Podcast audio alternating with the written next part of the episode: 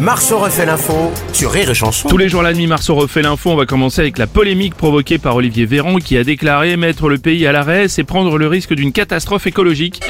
Euh, laissez passer Philippe Martinez. Je vous le bonjour. confirme, Bruno Oui, Robles, avec quoi toutes les palettes qu'on va faire brûler pour griller les chipots, niveau conséquences pour l'environnement, ça va chier Pour une fois, il a raison, monsieur Véran.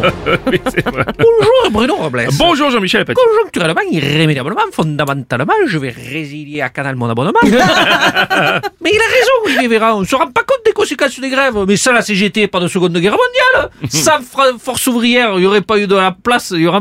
Je vais le refaire. Allez-y Jean-Michel. Euh, oui, mais sans la mobilisation, je, je, je savonnerai pas mes vannes. sans force ouvrière, il y aurait eu de la place pour Jack sur la planche de le Titanic. Ah. Ouais, c'est Sans la vrai. mobilisation contre la réforme des retraites, Hugo Lloris aurait arrêté un pénalty par la Coupe du Monde. Arrêtez. Ça fait du mal à tout le monde. Notre Bon. politicien préféré, Rocco Siffredi. Ma Bruno, bonjour. Oui. Ma, c'est vrai que sans la mobilisation contre la réforme des retraites, mais t'en aurais une de 30 cm aussi, non Ils sont foutus de ça.